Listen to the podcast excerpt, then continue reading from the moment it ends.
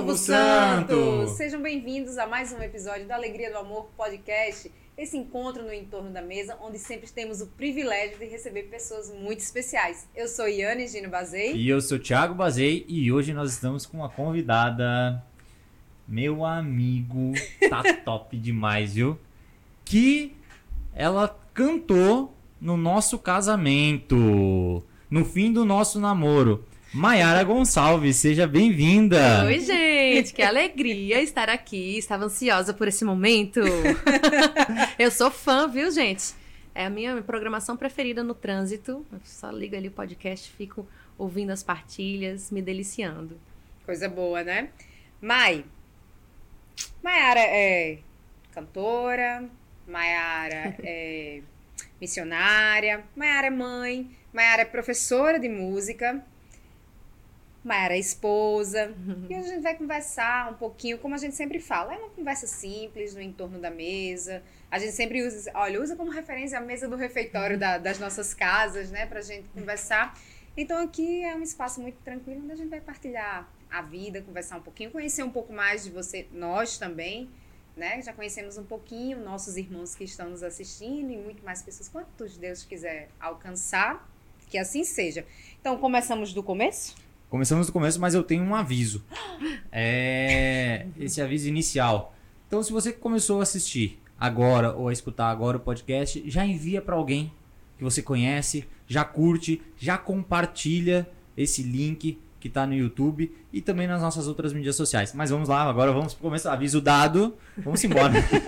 vamos do começo, então? Vamos do, começo, começo? Do começo, começo. É, Mayara, conta pra gente um pouco a tua história, como é que era a Mayara uh, na infância, quando adolescente? Não, primeiro de tudo, Mai, você nasceu em São Paulo é. ou nasceu aqui? Nasci. Eita, ó, boa pergunta. Né, eu já queria... É uma curiosidade, queria... né? É. O meu sotaque é todo esculhambado, misturado, né? eu nasci aqui, em João Pessoa, né? Meus, meus pais moravam aqui na época, né? E assim que eu nasci, com um mês de vida, os dois foram para São Paulo, né? É, enfim, na época era a situação financeira difícil, e lá minha mãe conseguiu um concurso, minha mãe também é professora de música, e aí fomos para lá. Então, assim, com um mês de vida, eu fui para São Paulo, né? É, depois o casamento deles não deu certo, meu pai retornou a João Pessoa e eu fiquei morando lá. Acho que quando eu tinha uns quatro anos, meus pais se separaram. E a minha infância foi toda lá no interior de São Paulo, uma cidadezinha chamada Pedreira. E lá eu cresci, é uma cidade bem pequenininha, tem 50 mil habitantes. E, né, aquela coisa todo mundo se conhece e tal. E lá eu cresci, filha única, né? É, sempre fui muito ligada à música, porque minha mãe é musicista, meu pai também é músico, né? Pra quem não sabe, sou filha de Fuba, ele é bem conhecido aqui, aqui em João Pessoa, né?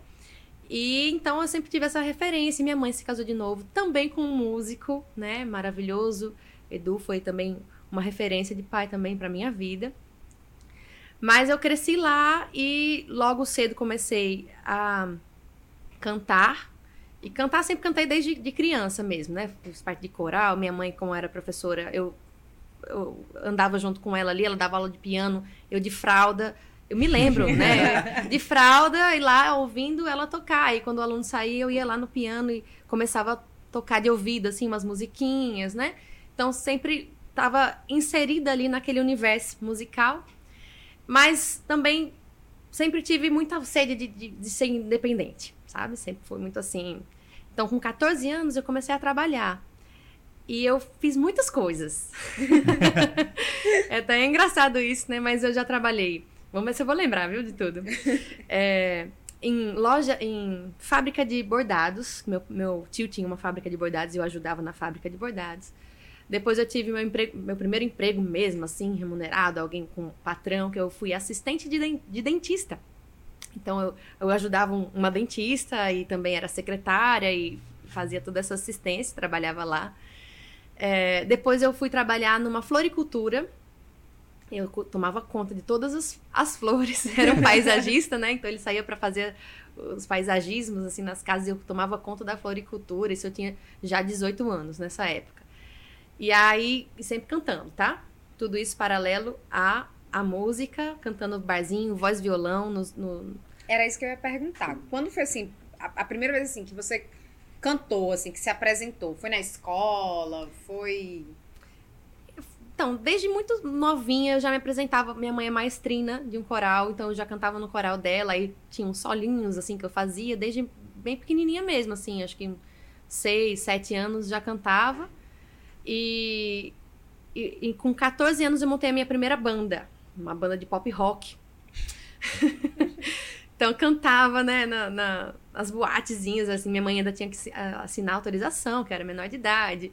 Mas já comecei a cantar ali, aí a banda foi crescendo, e aí a gente cantava em formaturas, em casamentos. Aí comecei a cantar em casamentos também, com 16, 17 anos comecei a cantar em cerimônias de casamento e barzinho, voz violão. Tinha um parceiro lá que a gente rodava de quarta a domingo, a gente tocava MPB, assim, né? Nos barzinhos lá da, da região da, da cidade que eu morava. E aí depois eu fui trabalhar numa TV. Eu fui ser secretária, a princípio, dessa TV. E depois de um tempo, uma repórter lá saiu e o dono da TV viu que era desenrolado assim, comunicativo, né, com as pessoas. Ele falou: Você não quer fazer um teste para ser repórter? Falei: Quero. aí, eu, aí eu já fui, fui é, promovida a repórter. Aí eu fiquei lá até os 20 anos, né? Trabalhei como repórter num, num telejornal.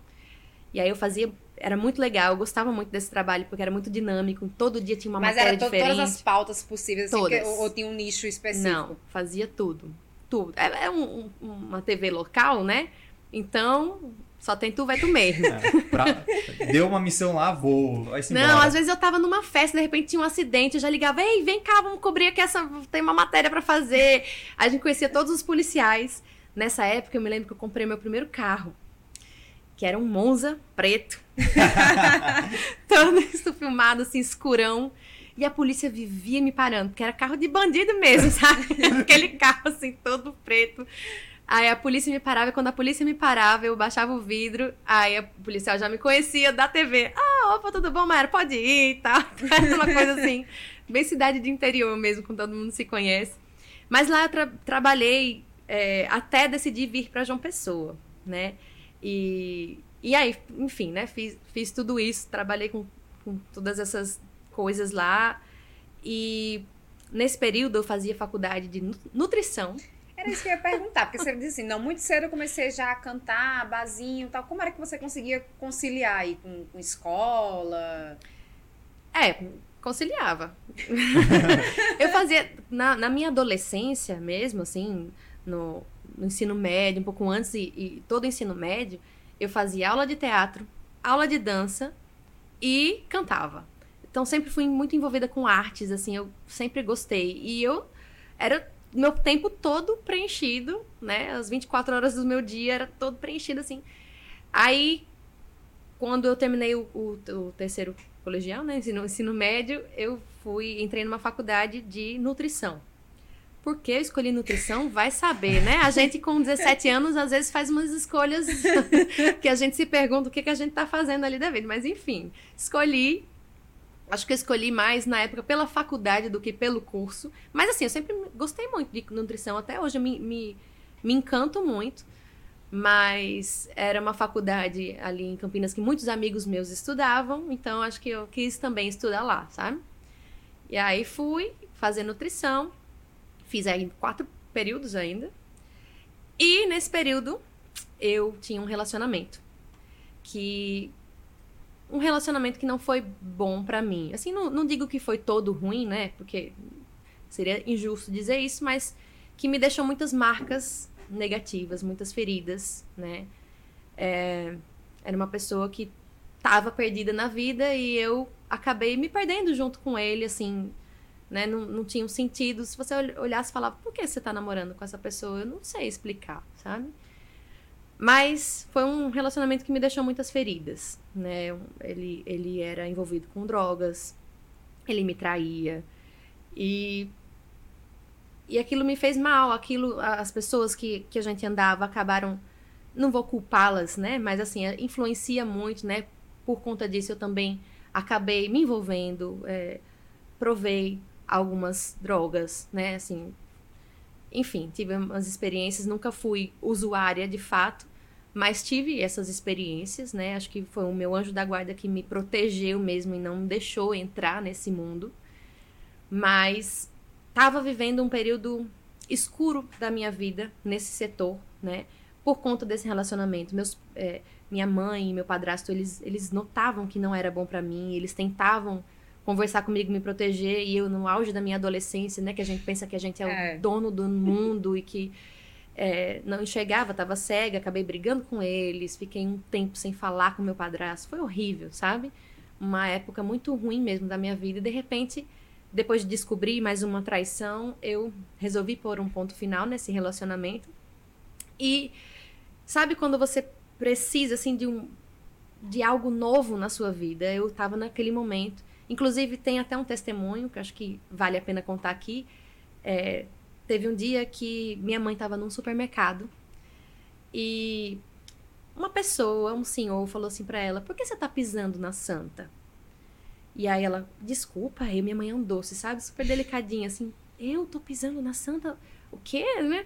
Ela, você tá pisando na santa. Aí ela olhou pro chão e ela realmente tava pisando num papelzinho, numa imagenzinha de Nossa Senhora. Aí ela, desculpa, eu não vi. Aí pegou o, o papel e essa pessoa sumiu. Eu acho que foi um anjo, sabe?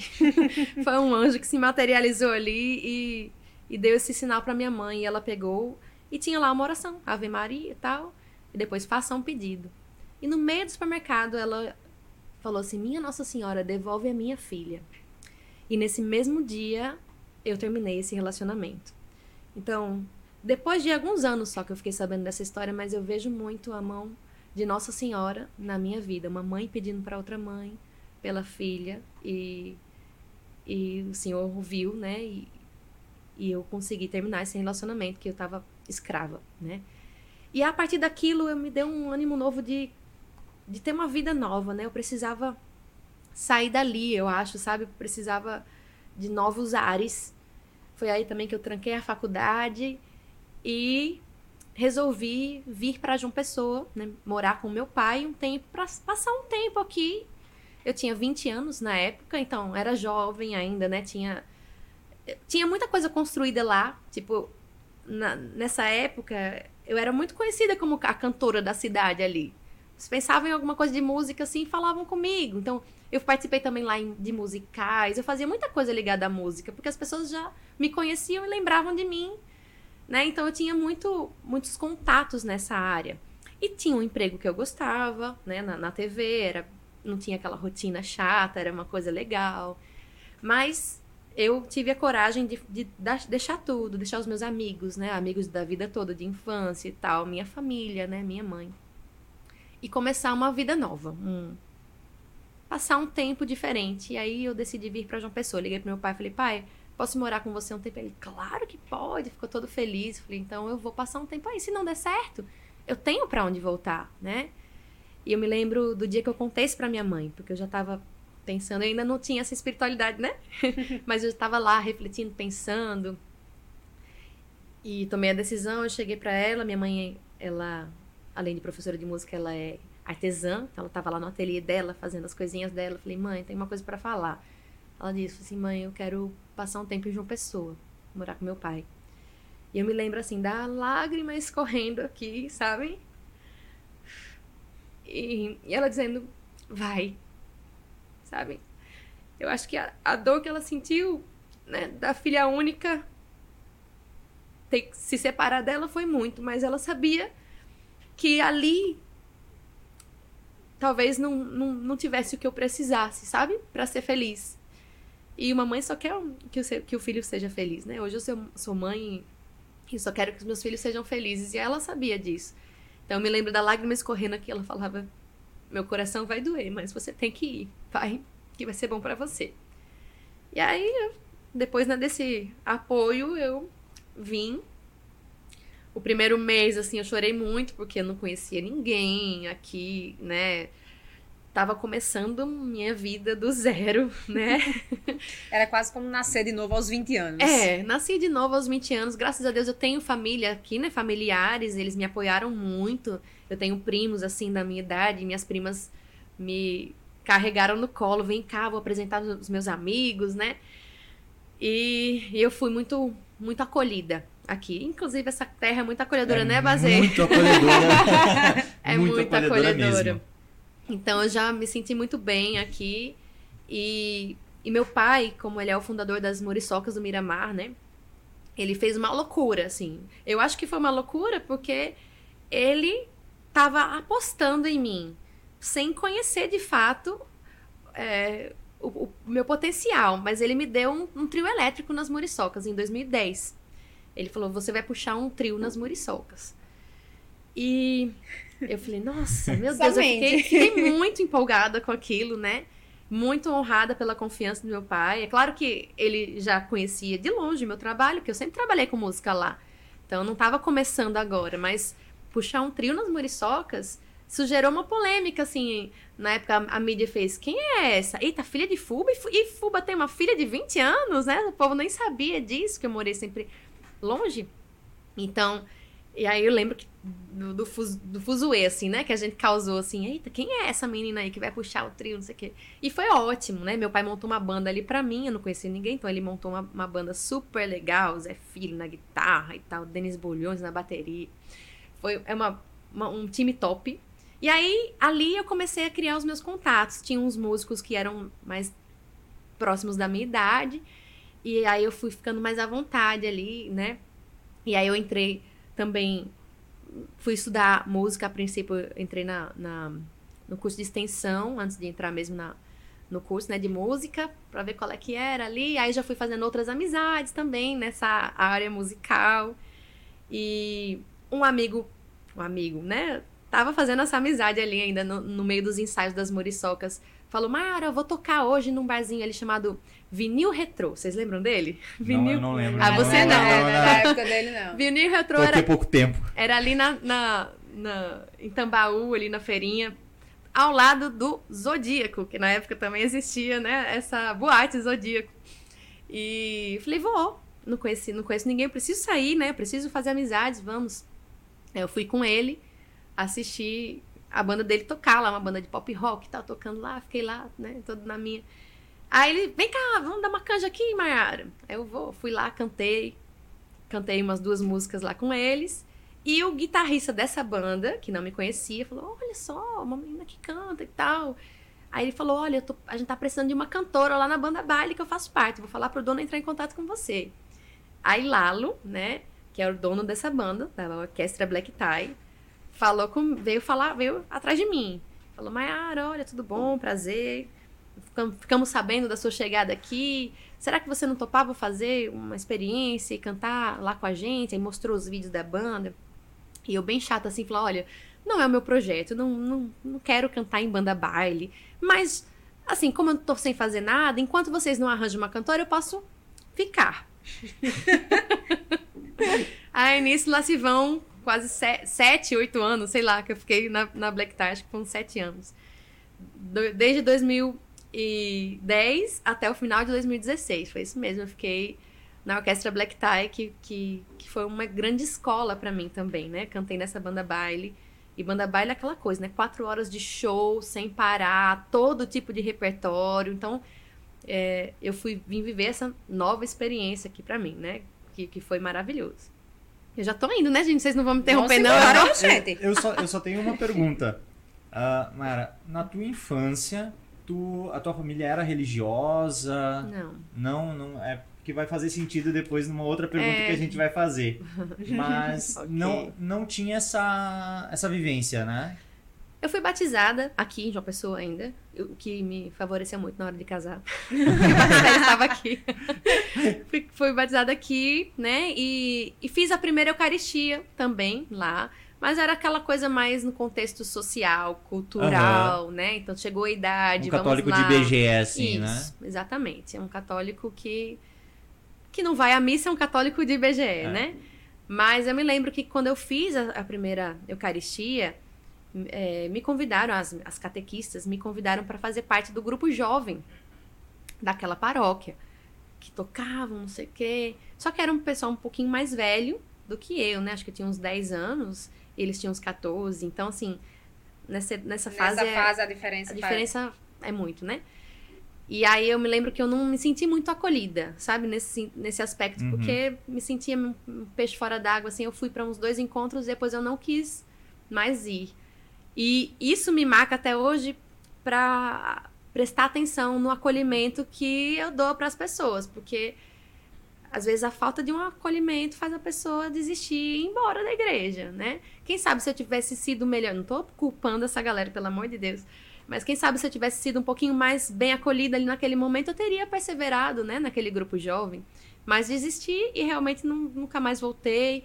E às vezes na missa me dava na telha assim, ai, hoje eu vou pra missa.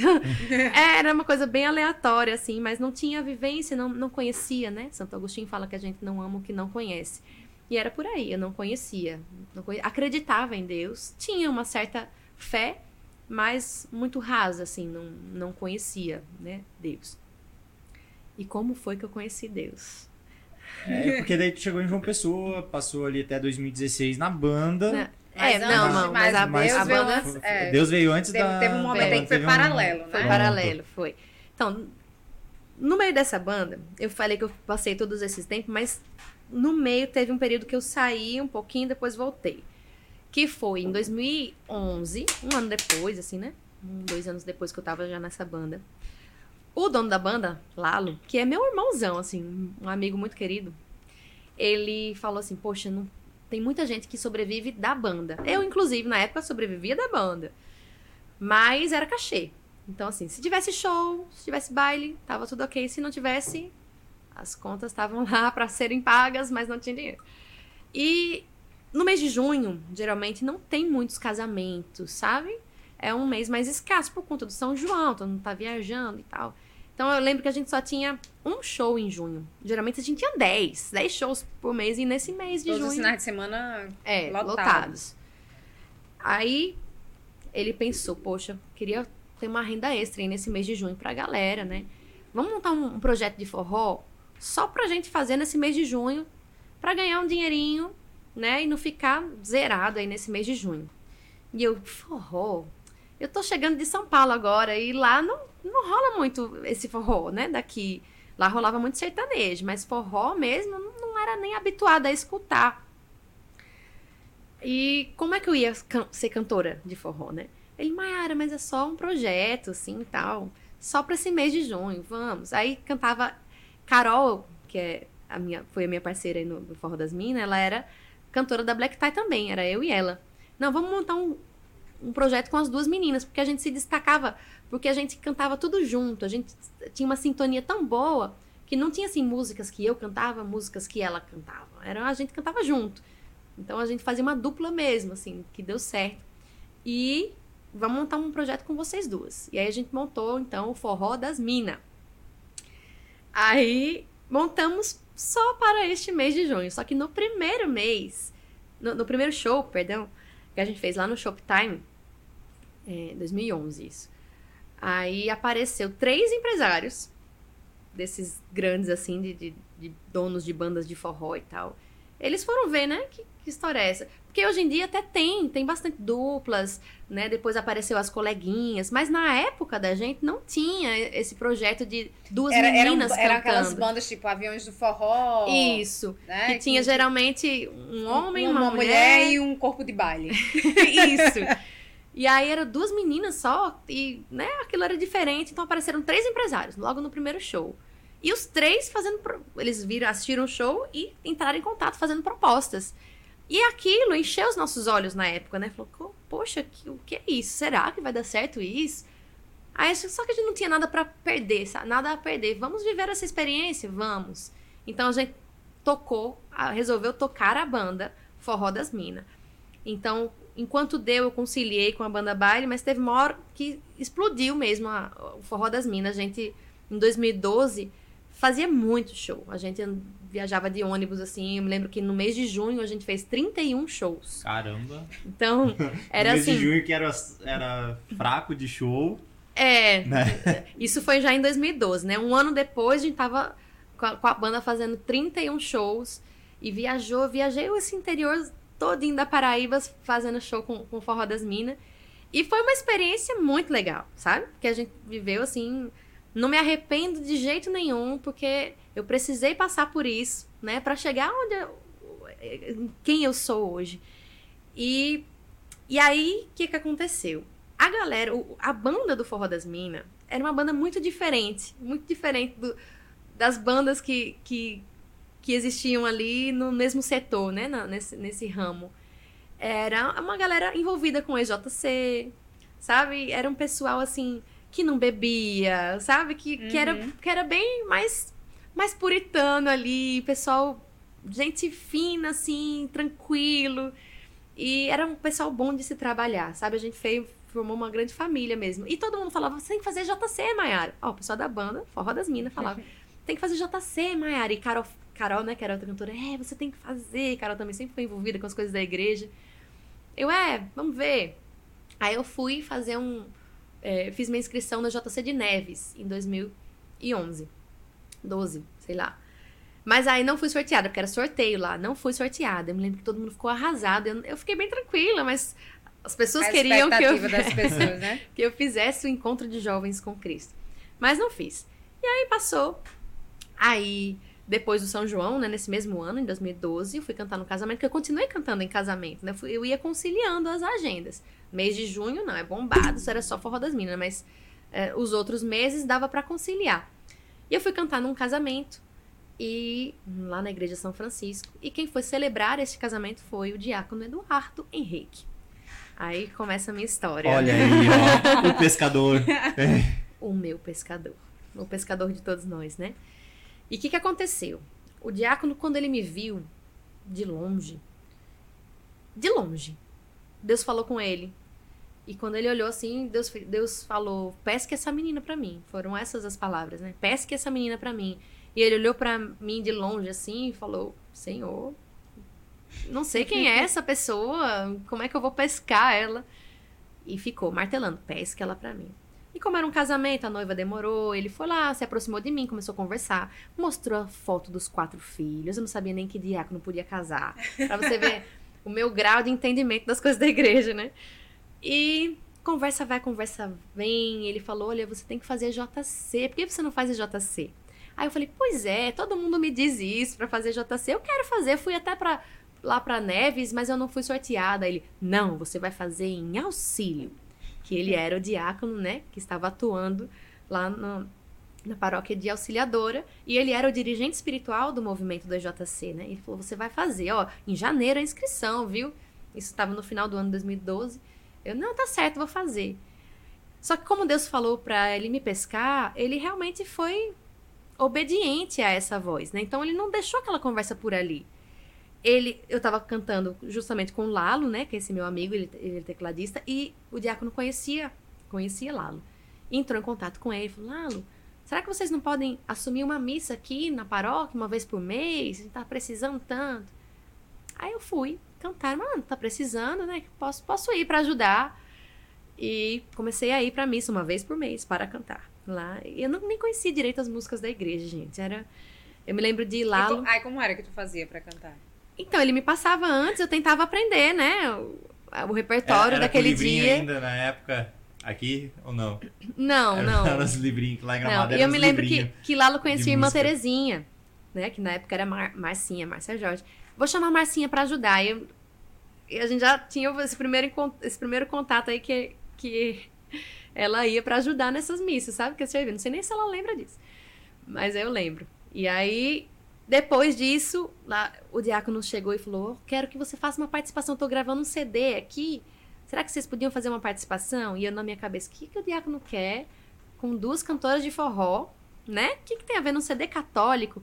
E aí foi eu e Carol, né, que, que era do Forró das Minas, nós fomos fazer uma participação naquela música é, Vou caminhando a semear, produzindo vida em qualquer lugar, eu, que, fi, que foi do CD Intimidade. É, e a gente gravou essa música e então continuou, né? Martelando ali, ó, oh, JC, viu? Tá chegando. Aí nessa altura eu já tinha me inscrito.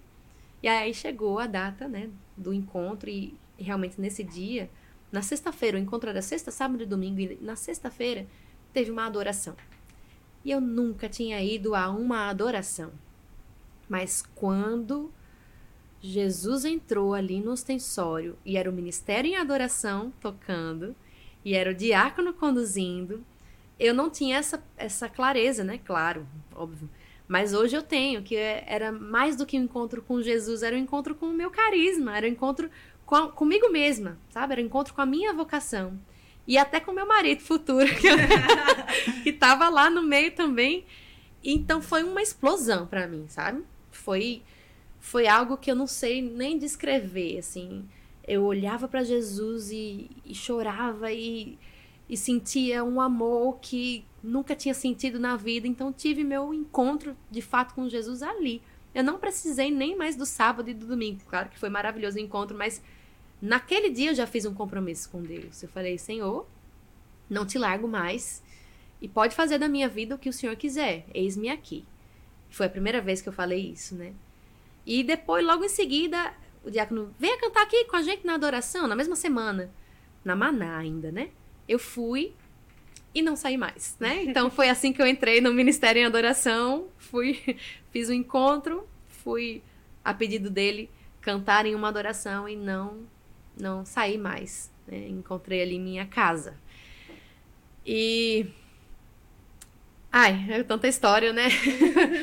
é, nesse período também, a gente fui conhecendo Ramon, conheci Ramon no ministério, né? E, e, a gente ficou muito amigo, muito mesmo, muito amigo. E aí, aos poucos, dessa amizade, né? Foi surgindo um amor muito grande. E aí a gente começou a namorar, enfim, tem toda essa história também. E paralelo a isso, como eu fiz aquele compromisso, Senhor, faz a minha, faz a tua vontade na minha vida. O que, que aconteceu? A banda de forró acabou. E sim, tava, tava super em ascensão, tava bombando. Não tava nada errado. Mas Carol engravidou.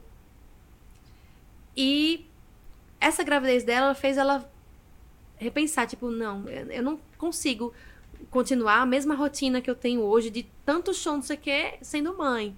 E Carol, ela tem a vida, é, não tinha muita rede de apoio. Então ela precisava se dedicar a isso. E eu tinha acabado de me encontrar com Jesus e não estava mais afim mesmo de, de, de, cantar aquilo mais, sabe? Já não fazia sentido. Não fazia né? sentido. E foi assim uma coisa. Não foi uma coisa que me foi imposta, sabe, Tiago? Isso que é o principal. A, a, mudança, a transformação, a metanoia, ela foi de dentro para fora, não de fora para dentro. Não foi ninguém da igreja que me disse assim: ó, você tem que parar de fazer isso, você tem que parar de se vestir assim, você tem que parar disso, daquilo. Fui eu que fui sentindo que não fazia mais sentido, né? E aí eu fiz, Carol, vamos parar a banda? Vamos, vamos. Então vamos, pronto, tranquilo assim. E a banda acabou. Em paz. E eu continuei cantando na banda baile, era meu ganha-pão, né? A música. Então, mas a banda baile é tranquila ali, cantando em casamento, era, era uma coisa muito menos agressiva, vamos dizer assim, do que uma banda de forró que vivia cantando em lugares que o povo se embriagava, né? Aquela coisa bebê cair e levantar. Vez por outra tem uma confusão, você chama a polícia. É. Sabe bem disso, né? Pois é. Então, parei com aquilo. Aí, o que, que aconteceu? Na mesma semana que a banda acabou, eu recebi uma proposta de uma outra banda, de uma banda maior aí, né, mais conhecida, que me ofereceu um apartamento alugado em, em Fortaleza, um salário fixo que eu nunca tinha ganhado, mais uma comissão por show. Então eu ia ganhar um salário fixo, mais o cachê, né, por show. Sem contar que ia conhecer o Brasil inteiro viajando, né? Ia fama, sucesso, esse tipo de coisa. E aquilo me encheu os olhos, porque eu tava no início da minha caminhada, né? E o inimigo foi lá querer me tirar desse caminho. E eu fiquei com muita vontade de aceitar essa proposta, sabe? Mas eu tinha feito uma, um compromisso com Deus que foi, foi bem sincero, foi do meu coração. Ninguém me mandou fazer aquilo, eu fiz porque eu quis, né? Porque eu tive uma experiência verdadeira. E aí eu falei, mas eu vou perguntar para Deus se ele quer. Eu queria muito.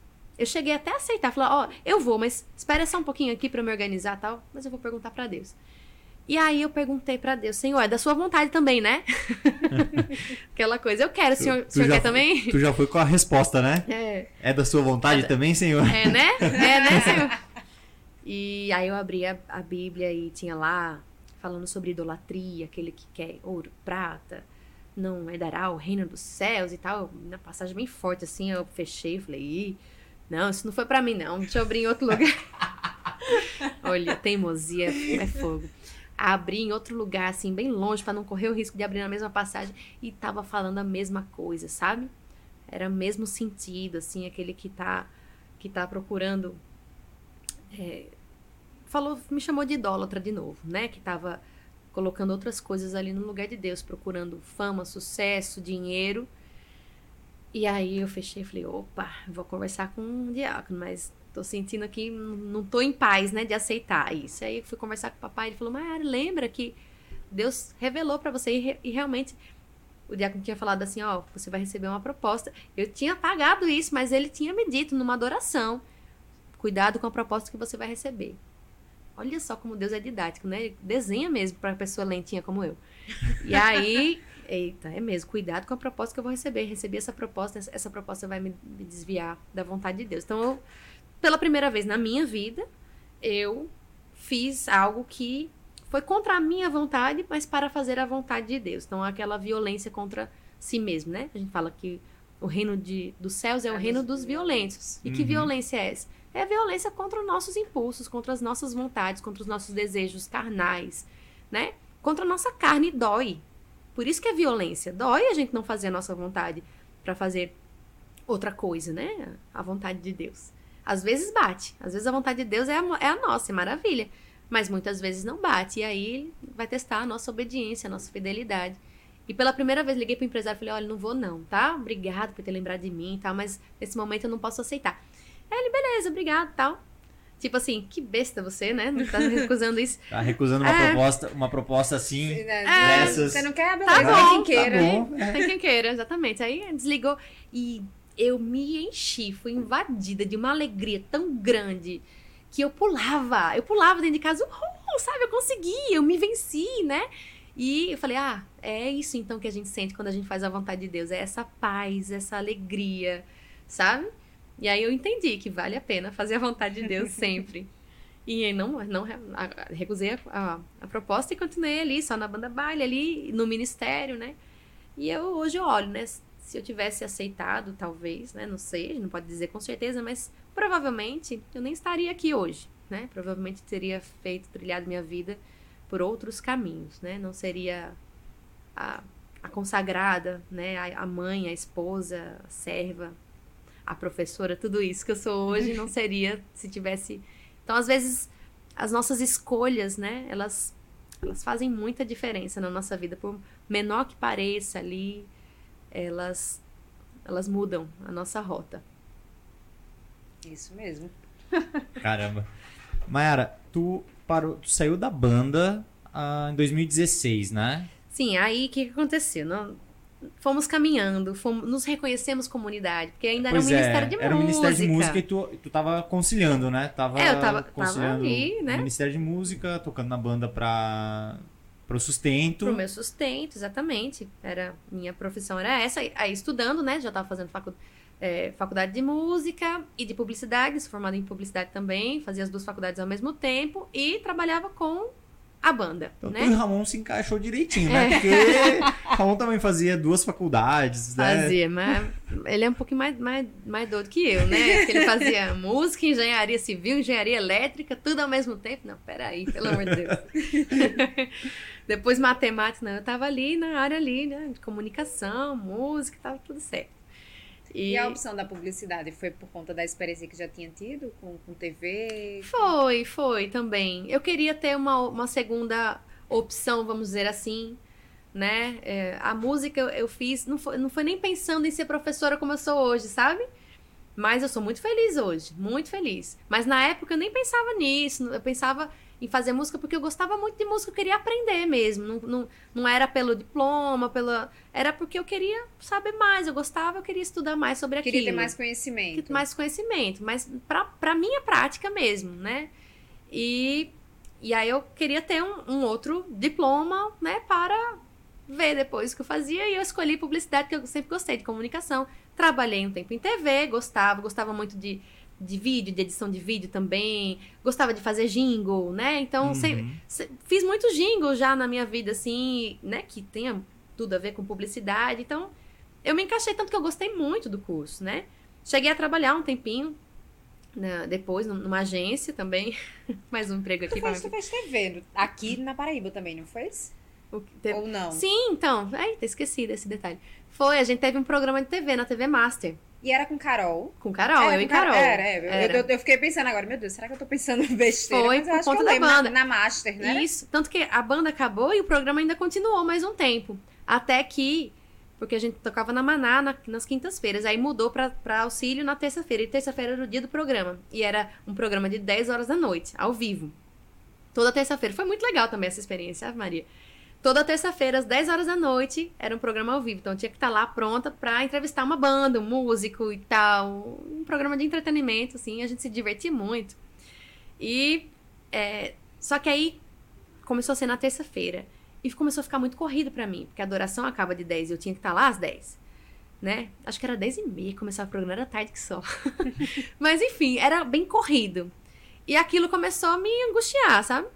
O que, que eu prefiro? Eu prefiro estar aqui no programa. Porque eu não ganhava nada, sabe? Assim, a gente ganhava, às vezes, um patrocínio ali, outro aqui, mas não era uma coisa rentável financeiramente. Era mais a imagem, por conta da banda, era bom pra gente, que a gente era uma publicidade ali, né? Mas depois que a banda acabou, eu fiz, por que, que eu tô aqui expondo a minha imagem? Se eu não preciso mais expor a minha imagem, né? A gente não tem mais a banda pra, pra fazer essa publicidade. E eu tô lá na adoração e eu prefiro estar lá na adoração do que estar aqui. Então eu falei, Carol, eu não quero mais. Na terça-feira tá ficando agoniada. E Carol, poxa, ela gostava muito né, do programa. Assim, não, mas você continua sozinha e tal, mas eu, eu prefiro ficar lá com Jesus. E, e aí, por fim, acabou também o programa, né? As, as coisas, as direções de Deus, né? E as escolhas que a gente faz também. Tudo foi um tempo maravilhoso também, mas que teve o seu tempo, né? E aí, pronto, também mais uma experiência. Eu fazia publicidade também nessa época aí. E, e pronto, aí conciliava, conciliava tudo. Era, era o Ministério de Música. A princípio, a gente toda segunda-feira se reunia na capela de auxiliadora para rezar junto ali. Era bem pouquinha gente, só o Ministério de Música mesmo. Depois de um tempo, passou a ser esses encontros na casa do, do diácono, né? A garagem dele, que foi a nossa, de fato, nossa primeira sede, né? Nossa primeira casa. E a gente se reunia para ele nos formava, ele abria uma passagem bíblica e falava sobre ela. Eu me lembro, a gente teve um curso de, de demonologia na garagem da casa dele, ele abria os slides na parede assim e tal, e a gente lá, o Ministério de Música. E aí, nessa época que foram chegando mais pessoas, né? Isso a gente já tava em 2013. E a gente sem entender. Eu, eu, Maria, eu não tava entendendo nada. Ah, tem uma história bem famosa, né? Que, que o diácono falava, eu acho que a gente tá virando comunidade pra irmã Terezinha. mas Irmã Terezinha fez, Deus me livre, né? e eu, olhando aquela cena assim, eu, ela tá dizendo, Deus me livre, e eu vou ficar calada aqui porque eu não sei nem o que é uma comunidade, então eu não posso nem dizer nada. Eu só fiquei calada ali observando, porque eu não sabia o que era uma comunidade. Eu não sabia, tá? Eu era super. E nessa época começou a vir umas revelações, assim, pra mim, né? O intercessor vinha, rezava por mim e falava uma coisa. Aí eu ia me confessar, me confessar uma vez com o padre George, ele falou a mesma coisa. Aí o diácono falando a mesma coisa. Aí eu, ih, né? Sabe? A gente começa a ficar assim, a mesma revelação. E a revelação era que eu cantaria para Deus. E eu falava assim, eu me lembro que eu falava para Ramon, Ramon, como é que eu vou cantar para Deus? Se eu não conheço direito a igreja, eu tô chegando agora. Eu tenho a plena consciência que cantar para ele não é simplesmente ter uma técnica vocal. Eu sei cantar, mas não é cantar, abrir a boca e cantar, é evangelizar. E eu não, eu preciso ser evangelizada primeiro para conseguir evangelizar alguém, né? Eu, eu sou muito verdinha aqui. Eu ficava ansiosa por isso, assim, tipo, como é que eu vou cantar para Deus se eu tô chegando agora, sabe?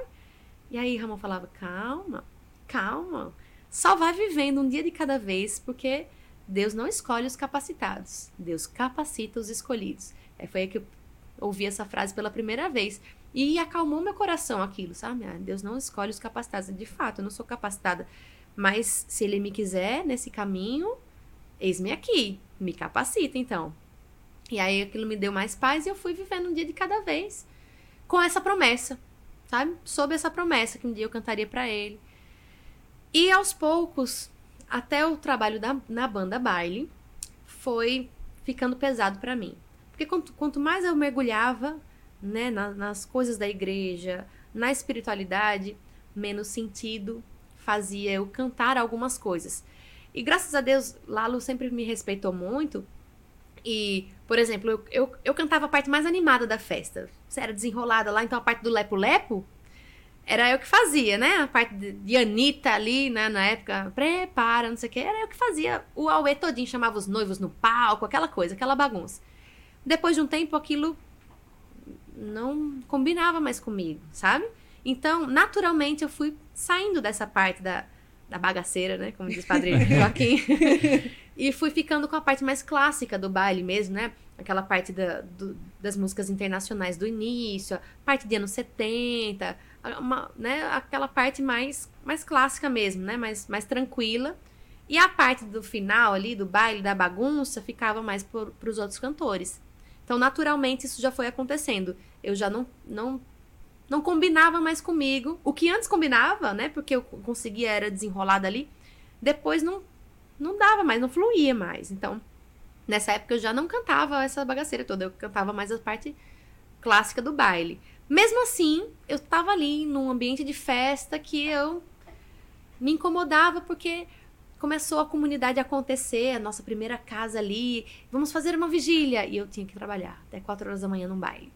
Vamos fazer um retiro amanhã, todo mundo 6 horas da manhã aqui. E eu ia, mas eu ia direto do trabalho. Então assim, era exaustivo para mim aquela vida, né? Então aos poucos começou, eu, eu quero não quero mais isso para mim, não quero mais isso para mim, mas não era a hora ainda de sair, porque eu ainda precisava daquele dinheiro, enfim. Até que não deu mais. eu me lembro que foi no Adora Jovem, no primeiro Adora Jovem que teve em 2016. É, aquele dia, o nosso primeiro Adora Jovem foi um evento que a gente fez com o Bruno Malaquias, né, um missionário do Rio de Janeiro. E foi um dia só, mas foi o dia inteiro, o dia inteiro de formações e dois shows à noite. Então a gente chegou lá de 6 horas da manhã e começou e serviu, o Ministério de Música serviu o retiro todinho, a gente ficou o dia inteiro lá e cantou em dois shows. Teve um- uma banda que fez uma, um- uma abertura e a gente tocou com o Bruno Malaquias. Acabou de 11h30 da noite esse show do Adora Jovem. E eu tava morta de cansada. E eu fui cantar num casamento que começava meia-noite a banda. Então eu saí de lá e fui direto, mas eu tava assim muito exausta, muito exausta mesmo. E eu liguei pra ele e falei: "Lalo, eu não tenho condições de ir hoje. Você permite que eu não vá hoje?" Porque como tinha duas cantoras, né? Tinha eu e Carol. Carol cantava meu repertório várias vezes. Eu, eu substituí Carol em momentos que ela não pôde ir. Eu, eu fazia o baile sozinha. E nesse dia eu pedi pra não ir. E ele disse: "Mai, infelizmente eu não posso te liberar porque Carol está sem voz. Ela tá aqui, mas ela não, não tem voz pra cantar. Ela tá rouca." Aí eu falei, meu Deus do céu. Aí eu fui chorando, sabe? Nesse caminho eu fui, fui chorando. E liguei pro diácono. Meia-noite eu liguei pro diácono. pai é pra essas coisas, né? Aí eu, pai, não quero mais, eu não aguento mais. Assim, né? desabafando, assim, chorando muito, muito. E ele, minha filha. Aí começou a rezar por mim. Começou a fazer uma oração. Eu comecei a me acalmar. Ela, ele fez, vá que eu vou mandar um anjo, um anjo vai com você, vai te acompanhar até o final desse show e tal. Mas chegou a hora, minha filha, chegou a hora. E aí, quando ele disse isso, no dia seguinte eu fui conversar lá com ele. Chegou a hora do quê? E aí, o que, que eu faço? a hora chegou. Aí ele, grave uma música. Aí eu, É a música do teu CD? é o Magnífica. A primeira música que eu gravei foi o Magnífica. Ele, é, a pedido dele, grave uma música mariana e grave um clipe. Ele falou. Que a gente tem que começar com a mãezinha. A mãezinha tem que ser a. É que porque a primeira, a primeira frase da música é, né? A hora já chegou. Sim, aí eu fiz essa música, exatamente. Quando eu- tu falou agora na, me- na minha mesma hora Che- a hora chegou. Aí ele falou isso, grave essa música. E aí foi nessa, nessa época que eu fiz essa música, mas eu fiz, né? Em oração eu fiz essa música. A hora já chegou, o Espírito de Deus vai me levantar. Então eu fiz justamente porque ele falou essa frase pra mim. A hora chegou. E, e aí eu gra- gravei a música. Então vamos lá. Então eu fui gravar primeiro o Magnífica, gravei o Magnífica, gravei o clipe do Magnífica. E nessa época começaram a começaram a, a vir dinheiro, cair dinheiro do céu, assim. Porque foi, porque eu gravei essa música e era caro. Eu me lembro que eu gastei, assim, perto de dois mil reais só pra gravar essa música. Então, assim, era uma produção cara, foi 1.600, para ser mais exato. E quem pagou foi meu pai, ele me deu de presente essa música. Mas aí, de repente, chegou chegou irmãos de comunidade, né? Eles sabem que eu sou muito grata por isso. Olha, Mayara, Deus tocou meu coração para eu te dar esse dinheiro. Não sei o que você vai fazer, mas toma. Aí um me deu dois mil, o outro me deu três mil, sabe? Então, assim, o fato da, dos meus irmãos estarem apostando nessa obra me motivou muito. E aí eu falei, então agora eu vou gravar. Aí a segunda música que eu, que eu gravei foi essa, A Hora Já Chegou. E aí depois eu fiz com Joãozinho a música Leva-me. E aí eu fui gravando uma música de cada vez, conforme o dinheiro ia chegando das produções, eu ia gravando, até que é, a gente teve um Adora Jovem aqui com, com Dunga para lançar, eu ia lançar a minha carreira, vamos dizer assim, a minha missão solo, né? Porque na comunidade isso era no, novidade, né? Foi a primeira vez que um, um, um, membro do Ministério de Música ia lançar alguma coisa solo, né? E aí eu abri o show de Dunga no Adora Jovem, e aí a gente teve esse contato com Dunga. Aí, você topava, Dunga, pra fazer uma participação? Dunga vive aqui de uma pessoa, vira e mexe, ele tá por aqui. Ele topou fazer uma participação, então tive participação de Dunga no meu primeiro CD, de Juliana de Paula, né? E do meu pai, de Joãozinho, de Ramon, teve várias participações que que que foi para mim também um, um, um, mimo de Deus, né, ali no, na, naquele momento. E eu consegui, gravei, gravei o CD e e tem vários testemunhos no meio disso tudo, né?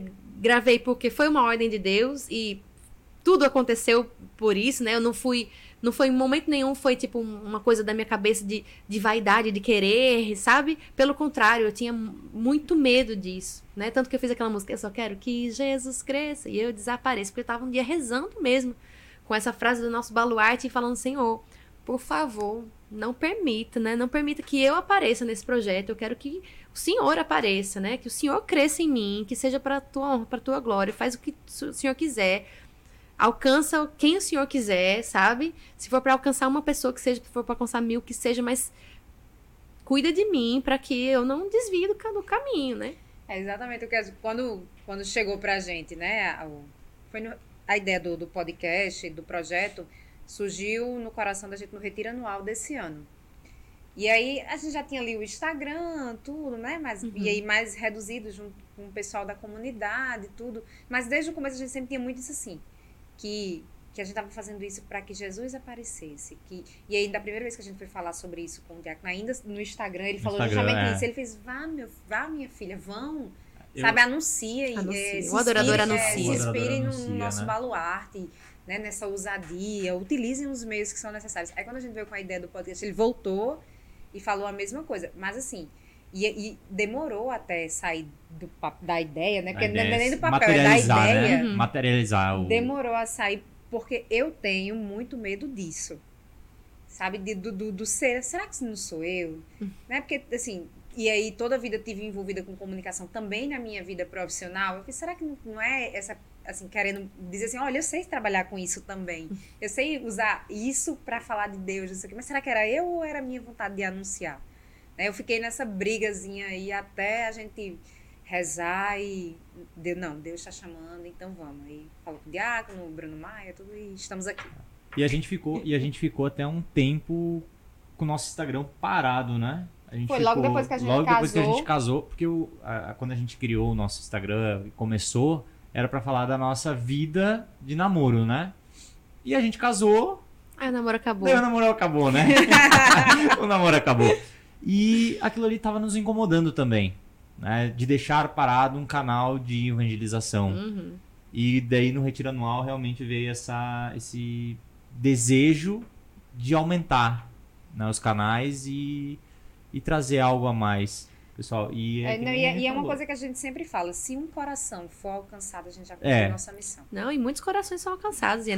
É, eu já fui formadora de Anne, né? E eu me lembro que isso para mim era sempre um grande sinal do carisma em você, né? Não que a gente tenha dúvida do carisma em você, né? Você é uma serva permanente, mas é, quando a gente, a gente vê a espiritualidade, né, o carisma brilhar nas pessoas quando elas realmente vivem esse carisma que elas têm, porque não basta ter, é necessário viver, é necessário expandir, é necessário transbordar isso, né? E o adorador anuncia. Então, quando, quando eu vejo um membro da comunidade procurando formas de anunciar, eu vejo né, o carisma brilhar neles. Então, assim, vocês estão aqui fazendo o, carisma, o nosso carisma brilhar, fazendo o que nós somos chamados a fazer mesmo, né? Estão adorando aqui, anunciando. E na, a, a vida das pessoas, elas falam muito ao nosso coração, porque a gente né, vai, vai observando coisas que às vezes a gente não conhecia, não sabia, poxa, passou por isso, é, nossa, isso fez com que ela chegasse até aqui e se espelha muito, né? Etinha esteve aqui, eu, eu ouvi todos, né? Mas, é, poxa, como o testemunho dos irmãos nos ajudam a viver a nossa vida, né? E aí a gente vai testemunhar a nossa e vai ajudar outra pessoa também. Então, assim, isso é muito, muito fantástico e muito importante também. E além de a gente estar tá evangelizando. Eu ia, só falar um negócio aqui. Maiara ser minha formadora, eu acho que foi uma das coisas mais desafiadoras que ela já fez na vida. não, não que eu seja uma pessoa complicada, né? Mas, assim, a, a, a, fase da vida que eu estava vivendo profissionalmente era muito. E aí, os meninos que estão aqui no estúdio, eles compartilharam muito desse momento, assim, de viagens e agenda super apertada. Uhum. Maiara também com agenda super apertada. Eu não esqueço do dia que a gente foi. Ela, já fazendo, precisava ter nossa formação pessoal. Aí Mayara fez, olha, a gente só tem um domingo. Eu só tenho um domingo de folga, alguma coisa assim. Ela fez, eu tenho que ir para uma missão. Vamos comigo e a gente vai partilhando no carro, na ida e na volta. Foi. Fui pegar ela em casa, ela foi pra missão comigo, foi maravilhoso, que eu ia sozinha para essa missão. Ela foi comigo, foi até com Juliana de Paula, né? Essa, essa missão. A gente foi fazendo atend... A gente tem que se virar nos 30, fazer tem. o que dá. É, e até uma coisa que, que a gente conversando agora, a gente usa o canal para evangelizar certo? Mas nós somos muito evangelizados uhum. por quem vem aqui. Muito. Cada, cada gravação, cada podcast, cada episódio é um aprendizado muito grande na fé, sabe? Na fé que a gente realmente mergulha e mergulha no carisma, né? Porque até agora a gente veio muita gente da em adoração. Né? Veio e a gente, mundo, é. é, veio todo mundo. Da, dos, todos que vieram até agora vieram, são em adoração. É, todos em adoração. Todo mundo em adoração, não. É, porque... Todo mundo ainda não. Mas a gente mergulha no carisma. A gente mergulha nessa. E a gente falou do fim do namoro. Tá? Tu teve um fim de namoro também. Conta pra nós como é que foi esse discernimento do namoro pro casamento, essa preparação. Né? Ramon já esteve aqui e uhum. ele partilhou um pouco sobre isso, mas. Ele partilhou, mas a gente disse que Mayara tinha que é... ver que a gente queria escutar a versão. A dela. versão. A... Ramon, a versão de Mayara, tá? então, a gente ficou muito amigo, né, no Ministério de Música. Ficou... Mas aquela amizade, assim, que. Tipo, Ramon tava fazendo um estágio em Belo Jardim, né, em Pernambuco. E, e eu cantando, né? Então, assim, a minha vida sempre foi muito noturna. E às vezes eu chegava de algum lugar assim e ligava para ele. E ele, a gente ficava, ficava a noite inteira conversando. Hoje eu não tenho paciência para falar no telefone. Eu não tenho paciência para telefone, não ligação assim. Mas a gente passava a noite inteirinha conversando. Aí ele, ei, agora eu tenho que trabalhar. Eu falei, meu Deus, que oração! Ele não dormia, passava a noite em claro, falando comigo no telefone e depois ia trabalhar. E isso a gente era apenas amigo. Mas aí, depois de um tempo, a gente ficou pensando, né? Que, que amizade é essa, né? Que a gente tem, sente uma, uma certa dependência, assim, tipo, a gente quer o tempo todo estar tá junto, o tempo todo se falando, né? Mesmo distante fisicamente, era uma coisa tão saudável, assim, bonita. Aí, aí ele falou, né? Que tava apaixonado, que tava gostando de mim. Ai, meu Deus, e agora? tipo, eu ia com medo, assim, que eu também tava sentindo aquilo. Mas será que e se nossa amizade acabasse, sabe? Eu ficava pensando, meu Deus! não, amor, como é que é? Aí, eu lembro que Ramon foi, nessa época ainda tinha o Forró das Minas. Ele foi um show comigo, e como amigo, assim, né? E os meninos da banda falavam, que, que é que tá faltando aí pra vocês namorarem, né? aí eu, não, mas é que a gente é muito amigo. Eu falava em off, assim, né? Com os meninos da banda. A gente é muito amigo. Aí sim, eu me lembro até hoje que, que um deles falou assim: sim, Mayra, mas a gente não namora inimigo, não. e aquilo me pegou assim, tipo, é, né? tipo, é.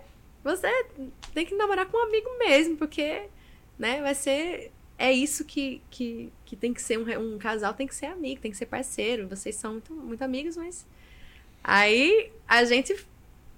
Né, eu falei, poxa, é mesmo, né? E aí eu lembro, lembro que nesse, nessa viagem aí, pra Monteiro, rolou esse primeiro beijo aí, sabe?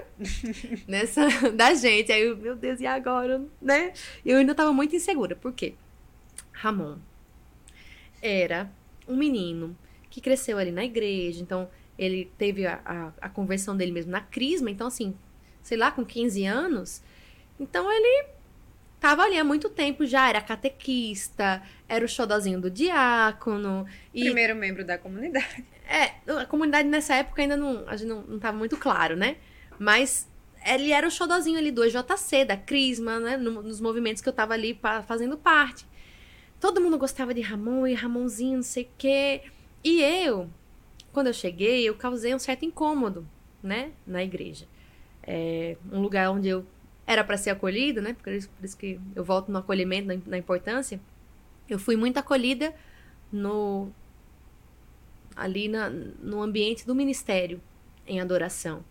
Mas quando eu entrei no ministério, eu recebi muitas críticas. Eu não, né? O diácono, porque o diácono me protegeu nessa época. Ele não deixou que eu soubesse, porque se eu soubesse do jeito que eu era, né, eu com certeza teria saído. Não teria ficado ali. Mas ele recebia muitas mensagens dizendo: o que, que, tá, que, que essa menina tá fazendo no ministério?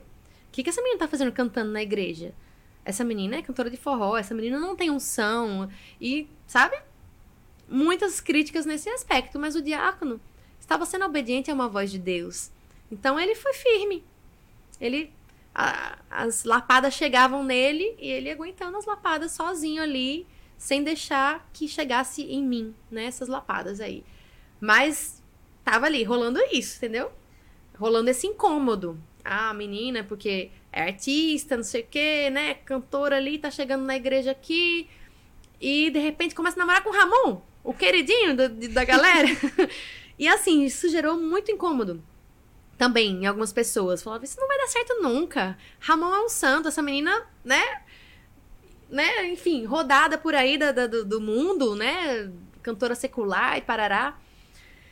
E, e essa pressão me incomodou tanto que a gente começou a namorar, aí anunciou que tava namorando, aí veio aquele turbilhão. Ei, não faça meu amigo sofrer, não, viu? Porque todo mundo tava crente que eu ia fazer esse menino sofrer. Todo mundo crente que Ramon ia sofrer muito, que eu ia acabar com o coração de Ramon, destruir o coração de Ramon.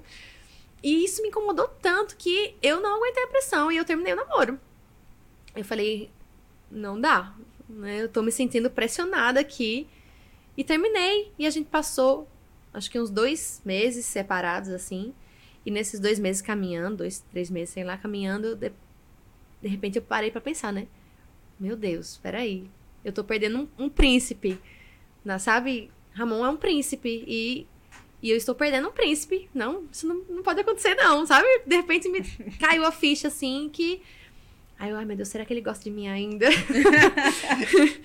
né? Porque eu, depois caiu a ficha, porque na época eu acabei, mas eu continuei caminhando. E quanto mais eu caminhava, mais semelhante a Jesus a gente vai ficando e, e, e menos mundana, né? Enfim, a gente vai se transformando. Não é da noite pro dia. Mas é um caminho ali, um caminho de santificação. E eu fui vivendo esse caminho, fui entregue nesse caminho. Aí eu falei, meu Deus, tô perdendo um príncipe. Será que ele ainda gosta de mim? Aí eu me reaproximei dele. E aí a gente voltou, né? Esse namoro. E, e aí, quando a gente voltou esse namoro, por mais que a gente só tenha namorado um pouquinho ali, mas quando a gente voltou, foi com uma decisão tão firmada, sabe? Que era como se. Claro que não foi imediatamente, mas era como se a gente já estivesse voltando para realmente casar, né? Então a gente já viveu um namoro com um cristão, ele realmente vive pautado, né, num, num futuro casamento, né? Se você você namora ali para conhecer a outra pessoa, se não der certo, você termina, mas você casa pensando em ter um futuro com ela, né? Não, não, namora, aliás, namora pensando em ter um futuro com a pessoa, não, não namora por diversão. Pra, pra passar né? o tempo. Pra passar o tempo, pra usar outra pessoa, né? Pra andar de mão dada, pra dizer que tá namorando. Não, você namora com um objetivo, né?